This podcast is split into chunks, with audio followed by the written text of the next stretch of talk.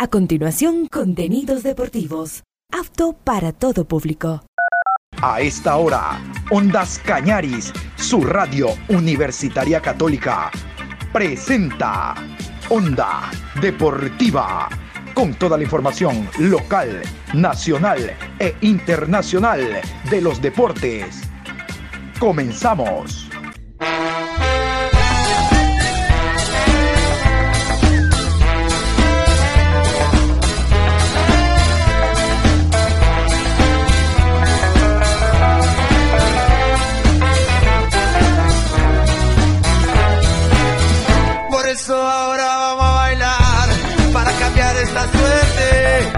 Sabemos gambetear para ausentar la muerte. Vamos a bailar para cambiar esta suerte. Si sabemos gambetear para ausentar la muerte. Hola, ¿qué tal? ¿Cómo les va? Buenas tardes. Aquí estamos iniciando la programación Onda Deportiva en este horario de 18 a 19 horas. Ya lo saben. Vamos a hablar nosotros en la programación eh, vamos a hablar del Mundial Sub-20. Vamos a hablar del Mundial Sub-20 que se va a desarrollar desde el 20 de mayo en la República de Argentina. Vamos a hablar del sorteo, del grupo de Ecuador, de las reacciones. Tenemos palabras de Miguel Bravo, tenemos reacciones de la prensa argentina. Dicen que es un grupo tremendamente fácil. Y yo pienso igualito.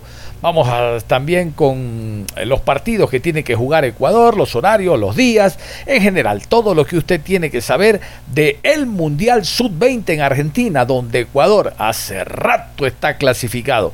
Pero vamos a iniciar con la Liga Pro 2023.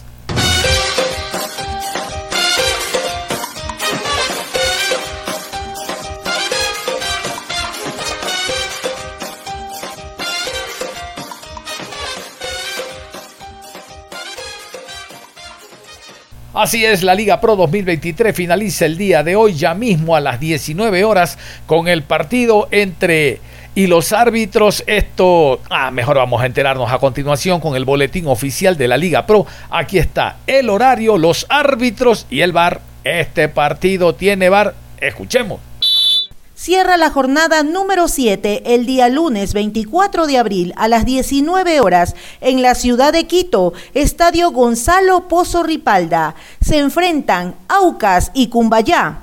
Árbitro central, Robert Cabrera. Línea 1, Byron Romero. Asistente 2, Adrián Lescano. Cuarto árbitro, Anthony Díaz. Asesor de árbitros, Félix Badaraco. En el bar, Carlos Orbe. Abar, Susana Corella, encargado de la calidad, José Lara. Vamos a continuación con los resultados hasta el momento, hasta el momento. Se han jugado siete partidos, cinco con presencia de VAR, como ustedes escuchaban. El partido sexto con presencia de VAR será el día de hoy a las 19. Vamos con los resultados llamativos, ¿ah? Llamativos. Dentro de lo que uno esperaba, por ahí uno me sigue zapateando la cabeza, ya les voy a contar, pero se marcaron 17 goles. Remontadas interesantes hubo en esta jornada. Vamos a escuchar aquí los números. Estos son los resultados, fecha número 7 hasta el momento. Guayaquil City 2, Delfín 1, Gualaceo 1, Universidad Católica 0, Independiente del Valle 1, Técnico Universitario 0, Orense 2, Liga de Quito 1, el Nacional 4, Libertad 2, Barcelona 2, Deportivo Cuenca 1, Mushuruna y Emelec, empate a cero. Todas las victorias son importantes, pero creo yo que hay que destacar dos sobremanera. La del Gualaceo, escuchaban esta mañana al profe Vanegas, al jugador Osman Endón, esa victoria ante un equipo duro, difícil, de altura, como la Católica. Hay que destacarlo, la predisposición de los muchachos y el buen trabajo del técnico Leonardo Vanegas, que eh, se nota que conoce a su equipo, sobre todo esos últimos 25 minutos con una lluvia torrencial que anegaron el terreno de juego. La segunda victoria que hay que destacar, cómo no, la del Pechón Orense derrotando a Liga Deportiva Universitaria de Quito en el 9 de mayo rival durísimo Liga, venía ganando 4 por 0 a Magallanes y en el torneo local perdiendo en casa, estaban como se dice, con la sangre en el ojo, entonces ese partido había que ganarlo como sea, por eso es que está en tercer lugar el conjunto de Lorense. Otra victoria, no menos importante, el día viernes que abrió la séptima fecha, fue la de Guayaquil City sobre el Delfín. Lo que les digo de Gualaceo Católica, dos equipos de altura, estos son dos equipos del llano. Durísimo ese partido, pero al final el equipo de Pool, Gavilanes, el técnico eh, del City, pudo salir y oxigenarse en algo de los últimos lugares. Las remontadas, la del Nacional perdiendo 2 a 0 como local ante Libertad, no solo que pudo remontar, sino que marcar diferencias. 4 a 2 Nacional, la remontada del Barcelona, perdiendo en el Monumental con una muy buena presencia de público, perdía 1 a 0 ante Deportivo Cuenca, termina ganándole 2 por 1.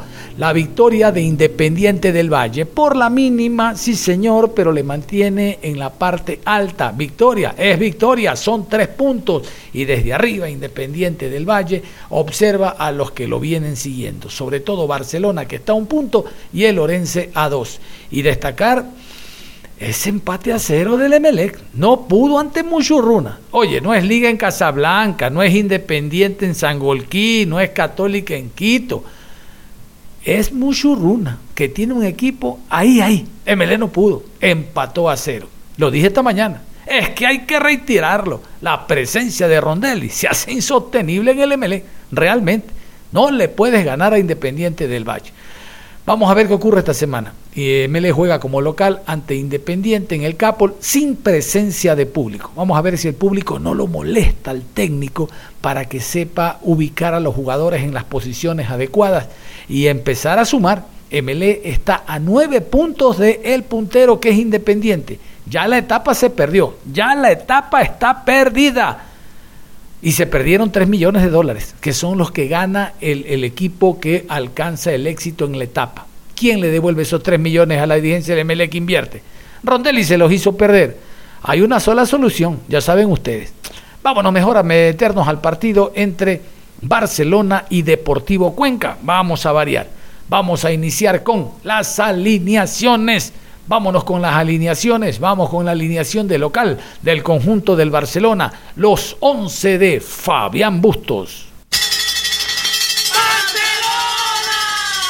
Mendoza en el arco con el número 12, Velasco con el 31, Portocarrero con el número 34, Rodríguez con el 4, Sosa con el número 3, Leonay con el 22, Gaibor con el número 17, Ortiz con el 7, Corozo, camiseta número 13, Díaz con el 10 y Bauman con el 32. Un solo hombre en punta, Bauman, que después varió Barcelona en el segundo tiempo con Tres volantes ofensivos, dos de corte, cuatro al fondo y el arquero, como ustedes escuchan, es Mendoza porque Burray está tocado.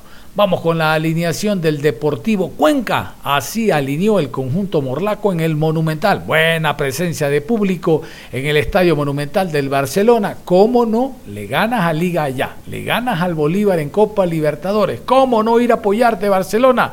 Aquí está la alineación del Deportivo Cuenca. Piedra con el 31 en el arco, Farías con el 32, Rivera con el número 18, Recalde jugó con el 6, Duarte camiseta número 2, Melo con el 5, Branda con el 70, López con el 10, Rinaldi con el 8, 40 para Mera y Becerra con el número 21. Mera y Becerra, ahí están. No estuvo Lucas Mancinelli, también estaba golpeado el jugador argentino y no pudo estar en este encuentro. A ver, nosotros tenemos, no digo educar, que guiar a los oyentes, a los hinchas, a los seguidores, en este caso del Deportivo Cuenca. Ayer el Cuenca salió con línea de cuatro, no con línea, no con tres centrales, dos laterales, no, que pueden ser tres al fondo o línea de cinco. No, no, no. Salió con cuatro. Y perdió. Hizo un gran primer tiempo, pero perdió. Mire, no existe la panacea en cuanto a sistemas de juego. No existe el sistema de juego ideal. No existe la estrategia adecuada y con ese se ganen partidos. Si no, todo el mundo jugara de esa manera. Y ustedes saben de que en el fútbol se juega con línea de cuatro, se juega con tres al fondo, se juega con cinco, se juega con un delantero o dos dependiendo del vaivén del compromiso, del vaivén del partido. Si lo expulsan a un jugador rival, si me expulsan a un jugador a mí, la, el sistema va a variar. Entonces, por favor, no es que la línea de 3 no sirve y por eso venía perdiendo el Cuenca y con línea de 4 le fue mejor. Ayer le fue mejor al Cuenca con línea de 4. Si vieron, oye, pero perdió. A ver, Independiente del Valle juega 5-3-2 o 3-5-2. Juega con Junque, con eh, Carvajal y con el otro, el otro jugador García Basso. Juega con tres al fondo. No los mueve nadie. Y no gana todo Independiente. No, no. No son los jugadores como los ubiques en el terreno de juego dependiendo del sistema. Es la actitud que tengan esos jugadores y el trabajo que hayan realizado la semana para que ese sistema rinda sus frutos a la hora de enfrentar al rival. No a todos los rivales se les puede jugar de igual manera. Pero reitero, no existe un sistema ideal un sistema que sea el llamado a que todo equipo jugando de esa manera sea campeón. No existe, no existe. Entonces no sacrifiquemos a los técnicos del Deportivo Cuenca que por la línea de 3 se pierde, que por la línea de 5, que mejor se juega con 4. Ayer perdió con 4 al fondo. Ayer perdió. No seamos necios. ¿Y sabes qué? No fomentemos en los hinchas, en los socios, en los seguidores del Cuenca, una animadversión hacia los técnicos que no es tal. ¿O usted no cree que el técnico quiere ganar? El técnico de Cuenca quiere ganar tanto como el hincha, tanto como el socio, porque quiere mantenerse en su puesto. Esto es un trabajo. Pero sacrificarlo por la línea de cuatro o la línea de cinco no tiene pie ni cabeza. Maduremos. Vamos con la crónica de este partido. Barcelona 2, Cuenca 1. Barcelona remontó un emocionante cotejo frente al Deportivo Cuenca tras anotación del 10 torero. Damián Díaz liquidó un emocionante encuentro jugado entre Barcelona y Deportivo Cuenca la tarde del domingo 23 de abril en el Estadio Monumental por la séptima fecha de la Liga Pro. El volante argentino anotó de penal la remontada del ídolo 2 a 1 sobre los morlacos y se redimió del fallo en la final contra Aucas la temporada anterior una propuesta ofensiva del entrenador del Cuenca, Gabriel del Valle, dio frutos al minuto 16. Sergio López, volante morlaco, abrió el cotejo tras asistencia del extremo Billington Branda. El tanto alertó a los dueños de casa que decidieron tomar la iniciativa. Barcelona generó llegadas de peligro con Janer Corozo en el minuto 24 y con un remate desviado de Jonathan Bauman en el 32, sin certeza. El Cuenca respondió, Kevin Becerra anotó al 45, pero el línea dictaminó fuera de juego, corroborado por el VAR. El cuadro del entrenador Fabián Bustos continuó el asedio. Barcelona generó posibilidades de gol, pero el portero morlaco Jalmito Piedra lució impecable. Para la etapa de complemento, el ídolo consiguió equilibrar al minuto 52 gracias a Lucas Sosa. El zaguero argentino se elevó y anotó de cabeza su primer tanto de la temporada tras lanzamiento de esquina de Damián Díaz.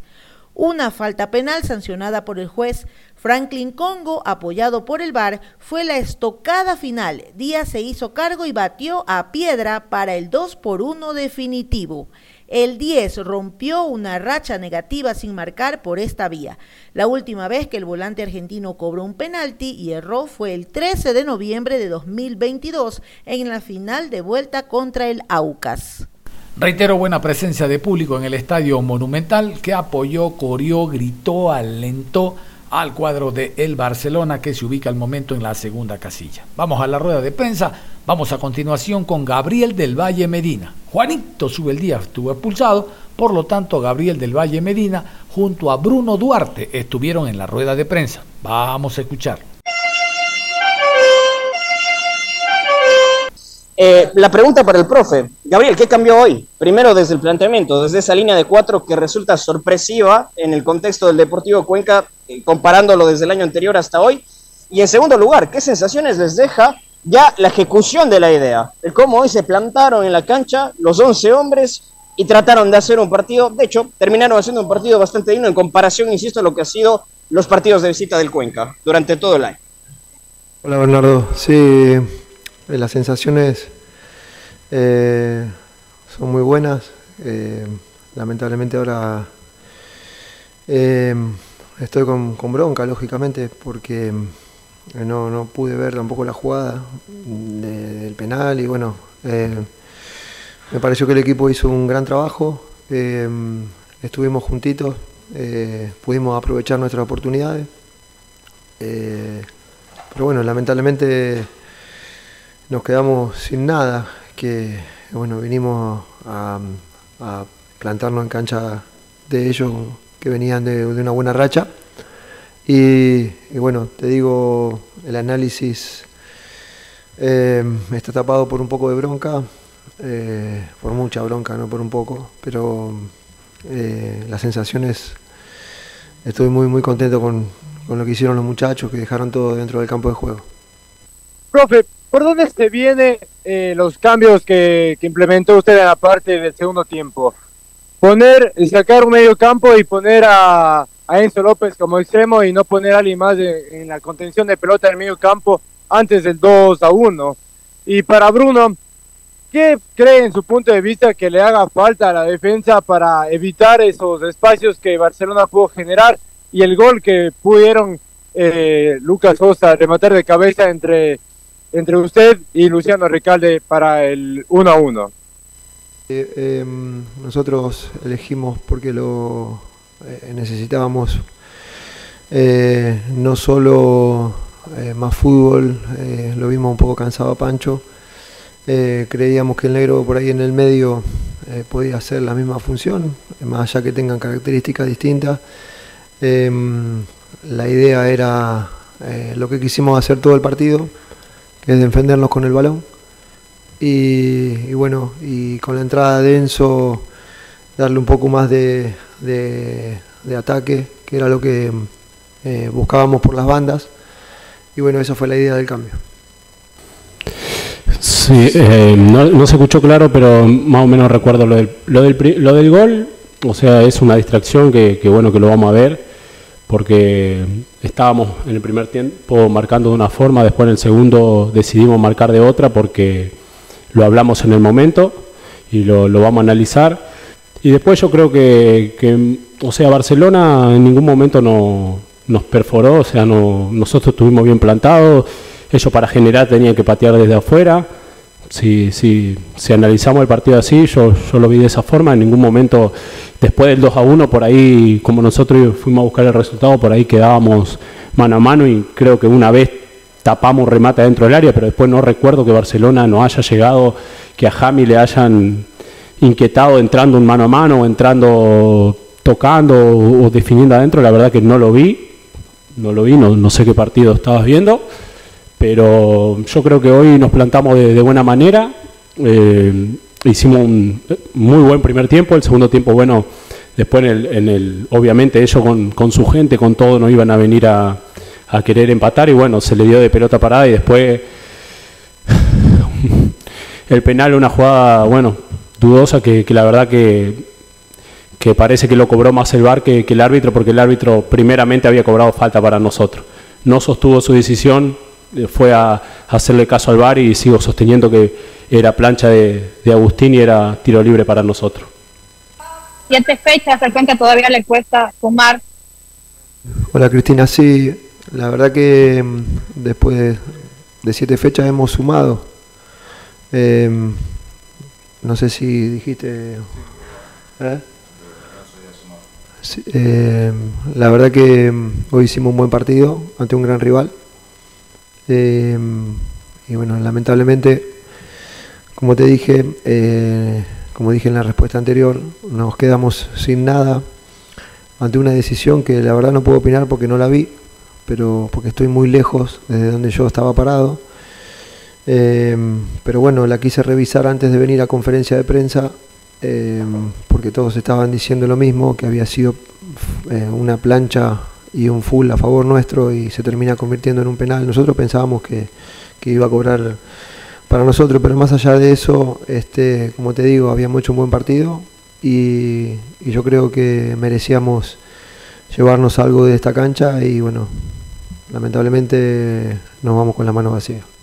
Ah, quería preguntarle al profesor eh, Medina del Valle, ante Libertad estuvo al frente en el marcador, difícil aguantar, el Cuenca terminó perdiendo ¿qué, ¿qué le ha faltado? Porque ahora también le pasó lo mismo, profesor. Hace un buen primer tiempo, pero qué complicado que se le tornó ya en la etapa de complemento. Usted esperaba a un Barcelona así realmente botado al área tratando de empatar y luego lo remonte el marcador. Y para Bruno, son dos partidos que el Cuenca ha jugado ya con la línea de cuatro. ¿Se siente más cómodo ahí o, o no sé, con el otro sistema que tenía el Cuenca, Bruno? Sí, bueno, eh, el partido que, vos decís contra Libertad eh, este, también pasó un poco como hoy, pero lógicamente eh, es otro rival, otro campo de juego. En Contra Libertad hemos tenido desatenciones, pero creo que hoy fue un partido distinto, un campo donde se podía jugar mejor. Contra un rival con mucha jerarquía y claro, lógicamente que se iban a venir, lógicamente que iban a, a presionar su gente, eh, sus jugadores este, y cualquier equipo que esté en desventaja eh, intenta acorralarte. Mucho más Barcelona en esta cancha. Eh, esperábamos eso. el gol en, minutos muy tempranos fue un golpe anímico. Por suerte, por momentos parecía que estábamos saliendo de eso y después, bueno, después vino la jugada de la que estamos hablando, en donde te cambia el partido. Fabián Bustos y Lucas Sosa, el hombre que anotó el gol de cabeza para el cuadro amarillo, estuvieron en la rueda de prensa. Algo torero, algo torero, Fabián Bustos, cuando se le preguntó sobre el tema de los penaltis, mejor vamos a escuchar rueda de prensa del cuadro amarillo. Profe, dos tiempos distintos. La primera parte, tal vez en lo futbolístico, no estuvo eh, acorde a lo que usted esperaba. ¿Qué les dijo a, los jugadores? Eh, ¿En qué cambió la segunda parte? ¿Qué hicieron mejor para poder lograr el triunfo y darle vuelta al compromiso? Buenas noches, profe. No es que jugamos mal el primer tiempo. Tuvimos un poquito apresurado, tuvimos la situación de gol, eh, jugamos contra un muy buen equipo que, hizo un muy buen partido para mí y, estábamos como apurados, entonces no encontramos eh, tomar las mejores decisiones para abrir el marcador, que lo merecimos. Me parece que más allá de que comparto lo que dice usted, que el segundo tiempo fue superior, el nivel de todos, eh, el primer tiempo no merecimos irnos abajo en el marcador, eh, porque habíamos hecho cosas como para, para, para aprovechar y para convertir. ellos tuvieron algunas aproximaciones importantes y en esas hacen un lindo gol. Pero bueno, el equipo, en el entretiempo lo que hablamos es la tranquilidad, la forma de jugar, la intención que teníamos eh, de mejorar nuestra actitud, más positivos y más solidarios y con, con la intención de, ayudarnos para, abrir el marcador. Y bueno, el segundo tiempo, todo el partido para mí fueron unos leones, el segundo tiempo eh, pelearon, jugamos muchos momentos mano a mano en defensa tratando de, poner un hombre más en ataque para hacer daño y bueno, y por suerte lo pudimos conseguir. Eh, Fabián, la idea es jugar bien y ganar los partidos. Hoy el equipo nuevamente jugó bien y ganó este compromiso apretado. ¿Qué hacer, Fabián, para los siguientes compromisos donde los rivales ya comienzan a ver qué es lo que tiene Barcelona y de la forma como usted quiere que juegue su dirigido, Fabián? Un abrazo. Bueno, en la actualidad se ve todo, se ve muchísimo y obviamente los análisis de los rivales, como hacemos nosotros sobre ellos, es, muy amplio y tenemos la posibilidad de ver todo, ¿no? Eh, pero en, el transcurso del partido cambiamos el dibujo, jugamos de otra manera, eh, tenemos que tener variantes, tenemos variantes para, jugar con dos nueve, con un 9, un interior, dos por fuera rápido, uno rápido, uno de juego, eh, en la mitad, o sea, tenemos las posibilidades y la herramienta como para, si no se puede de una manera, intentar de otra. Hoy terminamos ganando el partido con dos nueves, eh, con Damián y, y Adonis o Yane por afuera. Eh, entonces teníamos que buscar la forma de, conseguir la victoria a lo que dé. No seguramente nos van a analizar eh, y bueno, tendremos que intentar seguir de la misma manera. Hay veces que se abren de una manera, hay partidos que son eh, distintos porque uno ser atacar más directo, el otro tenés que tener más posesiones, tenés que posicionarte mejor en el campo rival para que a ellos se le haga complicado. Hay un montón de fases del juego que, que tenemos que seguir trabajando, creo que vamos creciendo, que estamos en un buen momento y, queremos seguir mejorando y para eso vamos a seguir trabajando con, con los chicos, siempre agradecido por el esfuerzo que, que, dan día a día, ¿no? Eh, profe, con respecto a la pregunta, la, en estos días justo se hablaba un poquito del tema de los penales. Hoy eh, se terminó terminó saliendo de en esta ocasión a través del Quito Díaz. Eh, se habló esto durante la semana. Era el momento para que el capitán retome con esa responsabilidad tan grande, profe. Gracias. Hoy pateó el que estaba designado. Las fechas anteriores pateó el que estaba designado. Obviamente Damián practicó, como practicamos siempre, como practican todos. Eh, gracias a Dios tuvo eficacia, efectividad y bueno, esto no tiene nada que ver si es capitán o capitán o subcapitán, es el, el practicar, trabajar eh, y tomar decisiones. Eh, bueno, hoy nos dio el triunfo ese penal, me parece que tendríamos que haber eh, ganado por un margen un poco más abultado, no, no, mucho más, pero sí a lo mejor con un gol más, pero eh, seguimos trabajando, Sergio, no dejamos de trabajar y tenemos una metodología que cuando cerra un penal se sigue trabajando cuando se comete un penal se sigue trabajando, esa es, es la filosofía que tenemos. Mi pregunta para Luca. Luca, ¿a qué se debe esa gran mejoría que ha venido teniendo en conjunto con Carlos eh, Paco Rodríguez en la saga central del Barcelona, Luca? Muchas gracias y felicitaciones por el triunfo. Eh, la verdad que nosotros, junto con Carlos, eh, con los chicos en defensa, tratamos siempre de dar lo mejor. Obviamente, cada partido se plantea distintas formas, eh, hay rivales que juegan diferente, te pueden llegar de, de otra manera, siempre tratamos de dar lo mejor y nada, creo que puede ser como decís que venimos mejorando y bueno, la idea es seguir mejorando y aportándole al equipo para, para que haya una mejoría de todos. Fabián, ¿en qué momento piensa que el partido se le puso puesta arriba cuando el Cuenca marcaba el primer gol? ¿Qué pasaba por la mente? ¿Qué tenía previsto para eh, tratar de igualar el, el marcador? Y para Lucas, sobre el gol que consigue, marcar a su equipo, ¿qué significó para usted? Cuando nos convierte en el gol, en un momento nosotros eh, lo sentimos y es un momento que lo mejor que, que, tenemos que estar más tranquilo. Creo que después de ahí apresuramos un poco las decisiones para llegar al arco rival, eh, pero estábamos convencidos de la forma que había que jugar, porque el segundo tiempo la forma fue, el inicio fue la misma, con el cual eh, conseguimos empatarlo. Eh, y tratar de desordenar a un muy buen rival, agredirlo en el buen sentido, con mucha gente en ataque, por un lado, por el otro, por adentro, tratando de triangular, asociarnos, de rematar, de desbordar.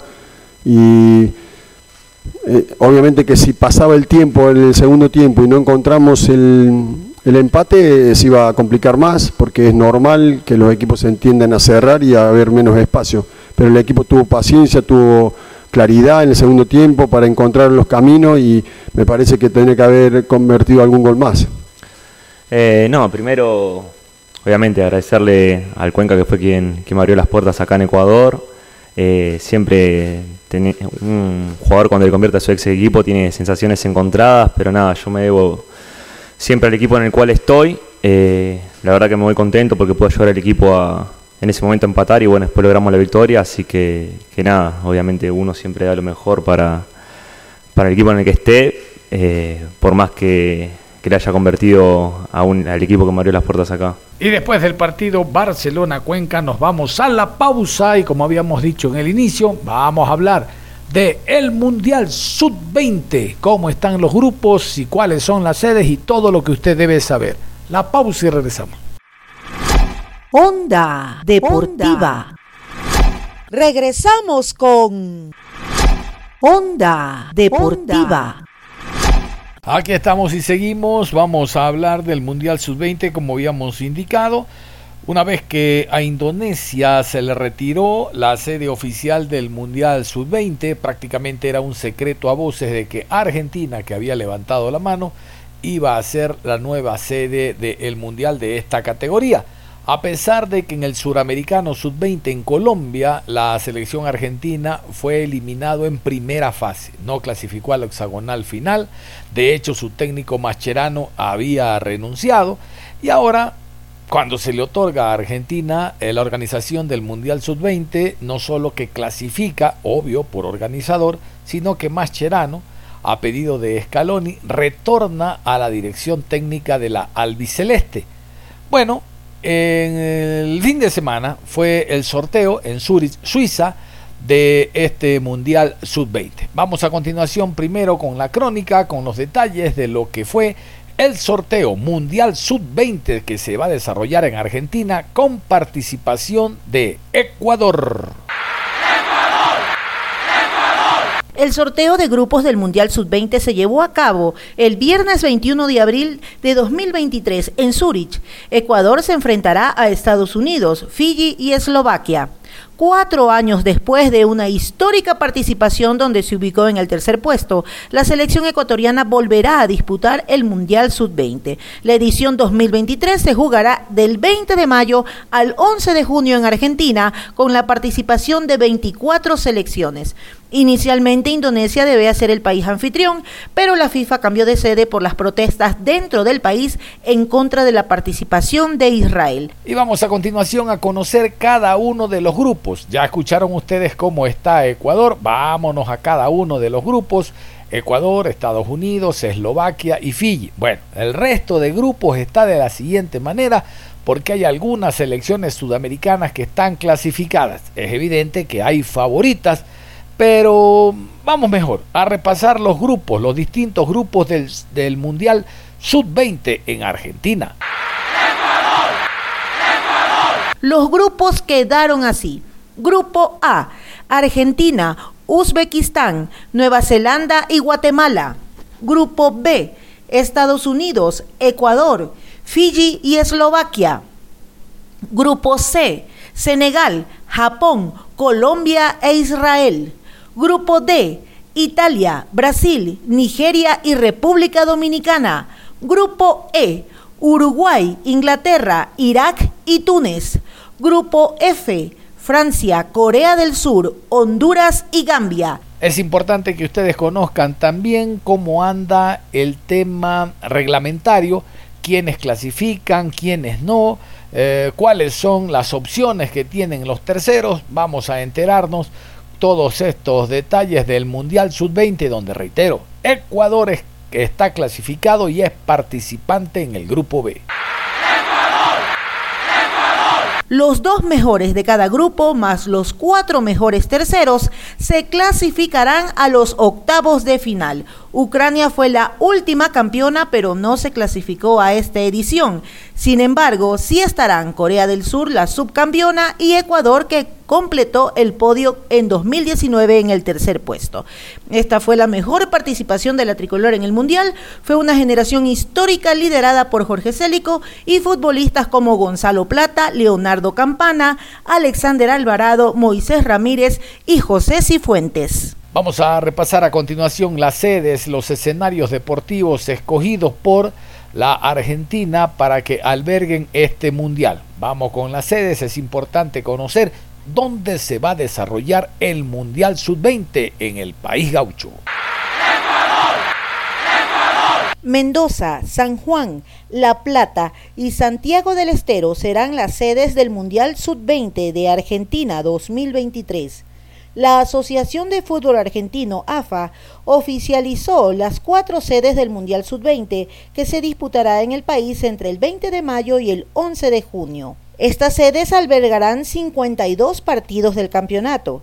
El mismo día en el que la FIFA realizó el sorteo de la fase de grupos, en principio se iba a disputar en Indonesia, la entidad presidida por Claudio Chiquitapia anunció que el estadio único Diego Armando Maradona de La Plata, de 53 mil espectadores, el San Juan de Bicentenario con 25.800 espectadores, el Malvinas Argentinas de Mendoza con 42.500 y el único Madre de Ciudades de Santiago del Estero con 29.000 espectadores serán las sedes del torneo.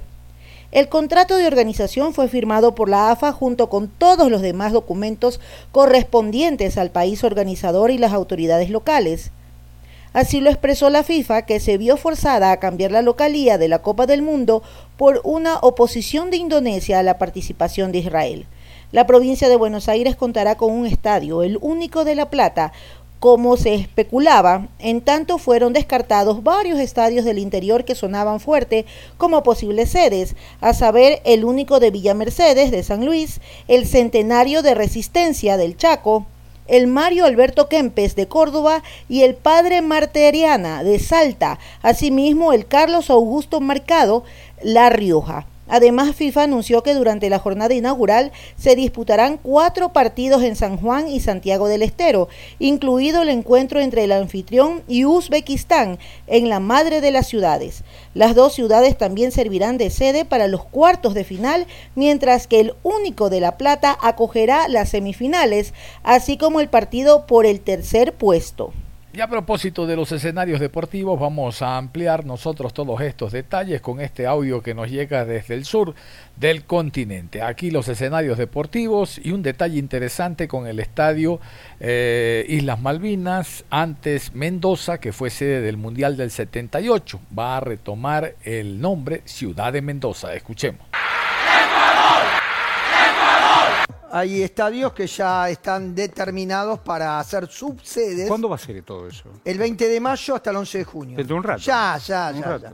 Bueno, el estadio Diego Maradona, el mejor de todos, el de El La de Plata, indudablemente es el mejor. ¿Este es el de Santiago o no? El de Santiago, Madre de Ciudades. Madre de Ciudad. Qué lindos diseños que son. Este te lo dejo para lo último. El- El que tenés detrás es el Bicentenario de San Juan. Espera, ¿Lo me, ab- ubicás? me abro el juego, compañerito. Sí, ¿Querés mirarlo? Bicentenario de San abre, Juan. abre, abre, abre, Lindo abre. estadio, ahora muy coqueto con San Juan. esa. ¿Y este? decoración. Este te lo dejo para lo último porque tengo Bueno, una está bien. bronca tremenda. Pues, voy a decir algo, cortito.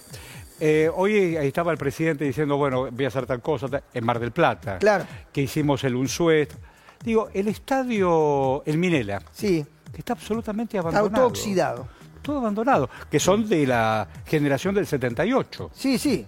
Pero este que te voy a decir y que te voy a También de la generación del 78. Es de la generación del 78, Sí, este- reformulado varias veces. ¿Dónde es pero esto? ¿Dónde este es? es el estadio Malvinas Argentinas de Mendoza. Ahí está, ahí está. ¿Lo ubicás? Que Perfectamente. en Fui ahí, 1982, tras la gesta histórica de Malvinas, Tal cual. justamente se le cambió el nombre, porque se llamaba el Estadio de Mendoza. Tal cual.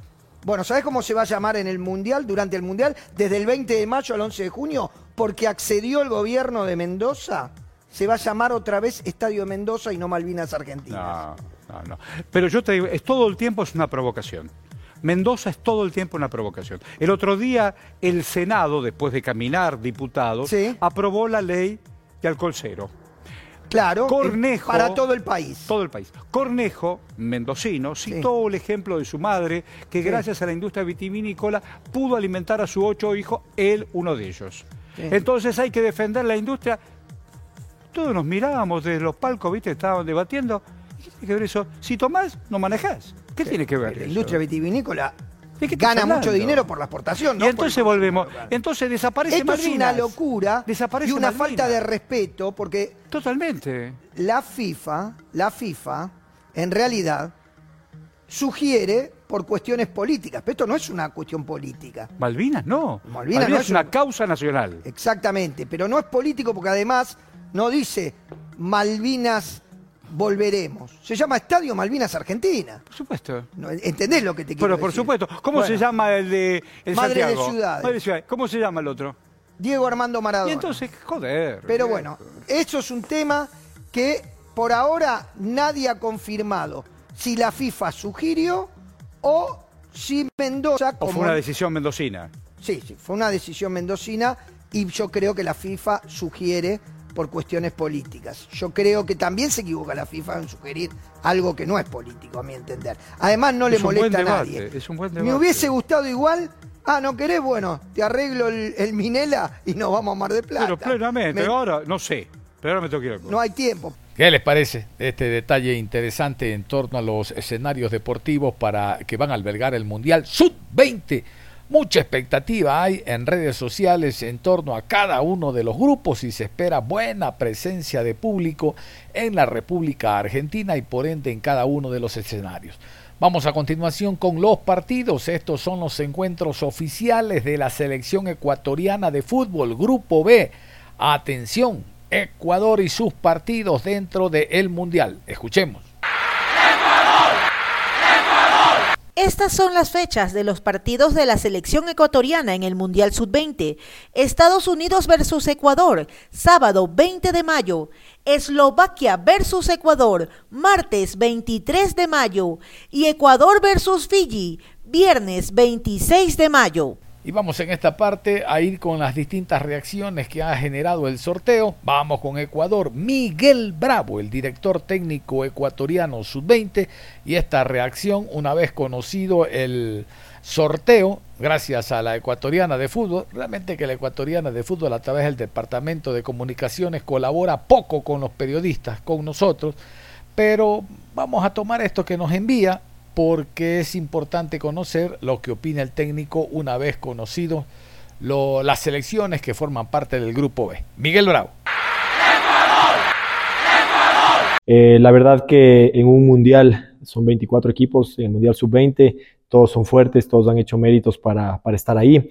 Teníamos ya una idea general de, todas las selecciones, las, analizamos eh, de manera general, ahora ya lo haremos de manera mucho más eh, específica y al detalle, pero, pero todos los grupos son, son difíciles.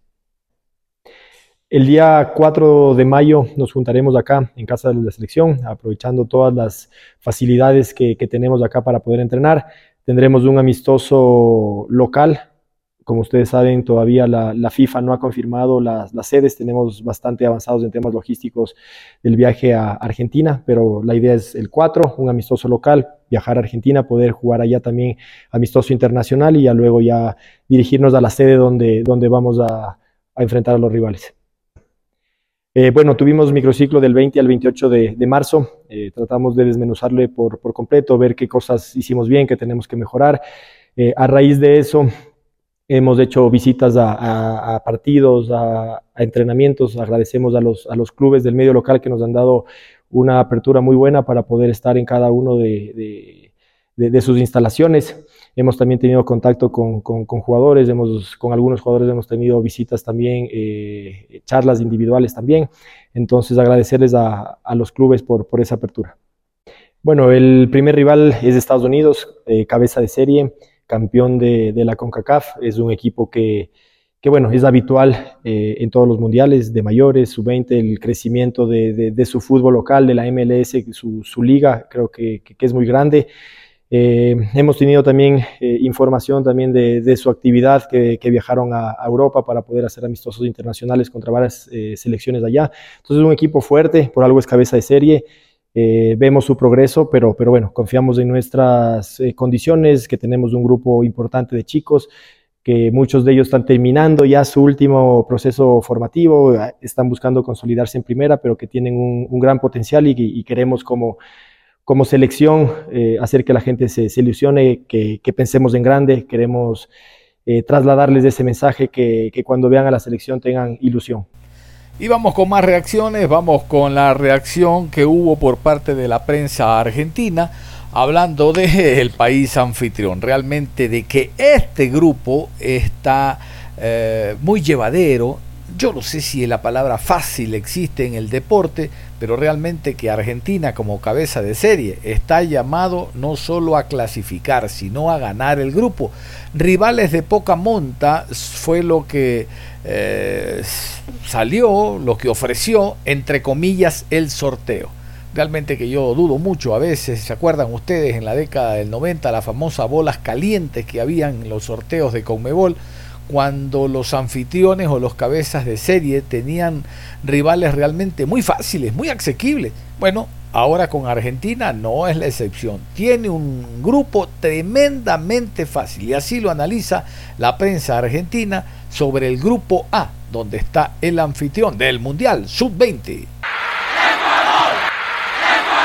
¿Cuánto? Un mes de que comience el Mundial Sub-20 que finalmente, sorpresivamente, se va a terminar realizando en la Argentina y se sortearon los grupos. Bueno, eh, para Argentina ha dejado buenas sensaciones. Eh, recordamos que la selección albiceleste había quedado eh, sin la posibilidad de jugar este Mundial y cuando se da este revés con Indonesia y finalmente se da la posibilidad de que se juegue aquí, Argentina pasó de estar eliminada a pasar a ser A1, ¿no? Entonces, eh, la selección nacional ha quedado en el grupo 1 y ha tenido, podemos decir, buena suerte, porque va a compartir este grupo con Nueva Zelanda, con Uzbekistán y con Guatemala.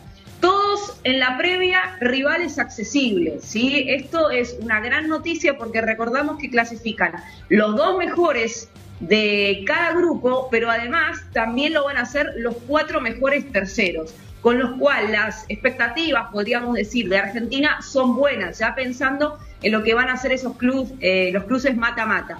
Em, vamos a repasar también, si querés, el resto. Se llevó a cabo el sorteo de la Copa del Mundo Sub-20, de esta manera quedaron los grupos, y yo sé que siempre es un error comparar por nombres a las selecciones de fútbol masculino de mayores con las selecciones de estos mismos países de categorías juveniles, por la idea que podamos llegar a tener de cada una de estas selecciones, pero convengamos que, por lo menos hasta ahora, la suerte la ha estado sonriendo bastante a la selección argentina. Y es que no solo logró clasificarse de manera automática por convertirse en la nueva sede del torneo, luego de no haberlo logrado deportivamente, sino que ahora insisto, dejándome llevar únicamente por los nombres, me parece que le tocó el grupo más fácil de toda la historia de las Copas del Mundo de cualquier categoría. Uzbekistán. Guatemala y Nueva Zelanda. Por supuesto, estamos hablando del campeón de Asia, Uzbekistán, del campeón de Oceanía, Nueva Zelanda, y una selección de Guatemala que me parece que es la segunda vez en su historia que logra clasificarse a un torneo de la categoría, pero convengamos, me parece que Argentina no debería tener ningún tipo de complicaciones para avanzar a la siguiente fase. El grupo D me parece el más complicado de todos, con Italia, Brasil, Nigeria y una selección de República Dominicana que debuta en una Copa del Mundo. Y sinceramente no me animaría a dar un pronóstico exacto porque, insisto, las categorías juveniles son distintas, pero teniendo en cuenta que avanzan los dos primeros de cada grupo y los cuatro mejores terceros, a mí me gustaría que avancen Argentina, Uzbekistán y Guatemala, Ecuador, Estados Unidos y Eslovaquia, Colombia, Senegal e Israel, Brasil, Italia y Nigeria, Uruguay, e Inglaterra y Francia, Corea del Sur. ¿Qué opinan ustedes? Comencemos hablando del grupo A, un grupo que tiene a la Argentina, a Uzbekistán, a Nueva Zelanda y Guatemala. A priori realmente, un grupo que Argentina debería ganar y con comodidad. Es cierto, la selección no está en un buen momento a nivel sub-20, había perdido en la primera ronda del sudamericano y no había logrado clasificar. Luego este problema con Indonesia y el cambio de sede hace que por ser anfitriona juegue la Copa del Mundo. Igualmente tiene muy buenos jugadores a nivel sub-20, habrá que ver si se los prestan, pero a priori tenemos a Garnacho, tenemos a Facundo Buenanote, a Nicolás Paz, tenemos a Matías Zule, muchos jugadores del fútbol argentino jugando ya con varios partidos en primera división. Realmente una selección que tranquilamente podría competir por el título, habrá que ver después en cuanto al juego que demuestra, contra tres selecciones que a nivel individual tienen mucho menos, que a nivel colectivo también se supone que son menos y que la verdad es que tienen muy poca historia tanto en estos torneos como a nivel mayor. Uzbekistán es una selección que va a jugar su quinto Mundial Sub-20, su principal jugador es un volante al Rubin Kazan, un Dari Radlovlayev, pero la verdad es que no tiene mucho más que eso. Nueva Zelanda es cierto, es la gran campeona que tiene siempre Oceanía, viene a ganar el torneo a nivel Sub-20, va a ser su séptima participación, pero sí sigue siendo la mejor selección de la peor confederación. Y por último es una selección que perdió en las semifinales frente a República Dominicana, que clasifica porque eran cuatro cupos. Su principal jugador es Arquímedes Ordóñez, que fue su goleador con cinco tantos en el último torneo sub-20 de la CONCACAF, el futbolista de Cincinnati y la MLS, pero son tres selecciones que realmente Argentina es mucho mejor en cuanto a nivel individual y no sé si tanto colectivo, pero en cuanto a nivel individual sin ningún tipo de duda y debería como mínimo clasificar a la próxima instancia. Hablemos un poco ahora del grupo B, que está integrado por Estados Unidos, Ecuador, Fiji y Eslovaquia. A priori creo que hay dos selecciones que son las candidatas a pasar, pero hay una tercera que tranquilamente se puede meter en la disputa.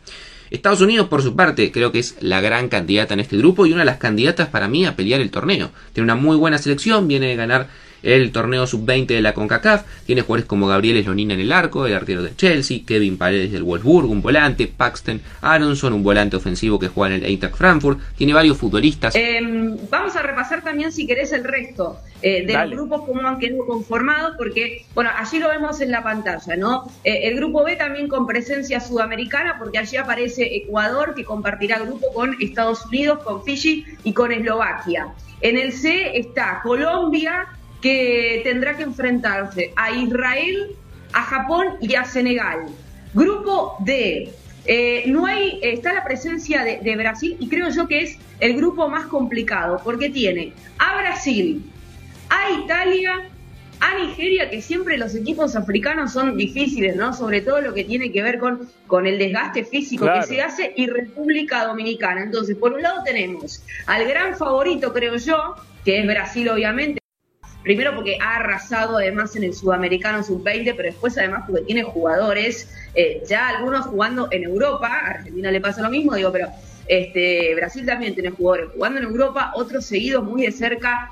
Eh, bueno, tiene un equipazo, pero le ha tocado el grupo más complicado. El E también es bastante bravo, allí está Uruguay, pero comparte con Inglaterra, también Irak y Túnez. Y por último, el F encabezado por Francia, eh, República de Corea, Gambia y Honduras. Eh, en definitiva, para la Argentina ha sido una grata noticia que se puede complementar o no con lo que vaya a pasar en las próximas semanas. ¿Por qué digo esto? Eh, ya ahora he realizado el sorteo, se sabe que Argentina va a debutar con Uzbekistán. el 20 de mayo esto acontecerá en Santiago del Estero, en el Estadio Madre de Ciudades.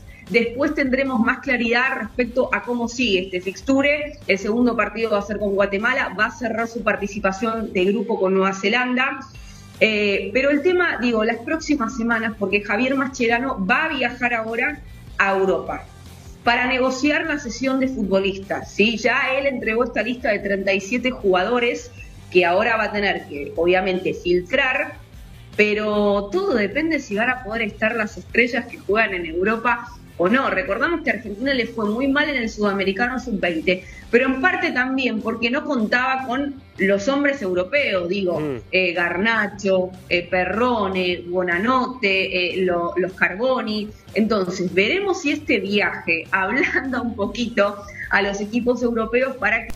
Ahí estaban entonces distintas reacciones en torno a los grupos, sobre todo hablando a nivel de Sudamérica de este próximo mundial que se va a desarrollar en territorio argentino. Lo claro es que así como en, los eh, sorteos de distintos torneos a nivel de selección mayor 2017, eh, Copa Libertadores Suramericana, se habla del grupo de la muerte, creo que acá debe hablarse también del grupo de, de, lo fácil, del grupo asequible, del grupo donde no tiene rival la selección argentina. Nueva Zelanda, Uzbekistán y Guatemala no son absolutamente nada, ni en selección mayor peor a nivel de estas categorías, donde Argentina a nivel de América es una selección fuerte y poderosa, a pesar de que no se hizo sentir en el último suramericano de la categoría en Colombia.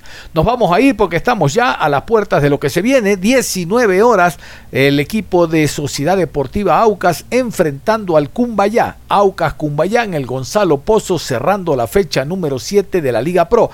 Y nos vamos también porque viene el resumen de noticias, tercera emisión es todo, un abrazo. Continúen en sintonía de Ondas